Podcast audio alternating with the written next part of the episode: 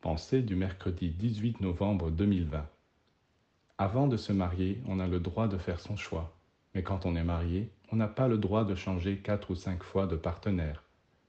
Une fois marié, il faut être fidèle. De la même façon, avant de suivre un maître, vous avez le droit de réfléchir, d'étudier la question, d'être méfiant même.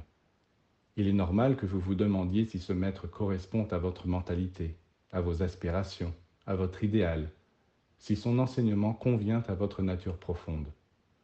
Mais quand vous vous êtes engagé auprès d'un maître, il est très mauvais pour votre évolution de ne pas lui rester fidèle.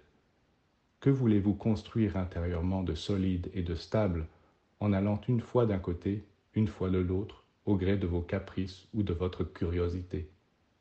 L'expérience spirituelle ne consiste pas en une série de rencontres que l'on fait une fois avec un maître hindou, une autre fois avec un maître soufi, une autre fois encore avec un maître zen, etc.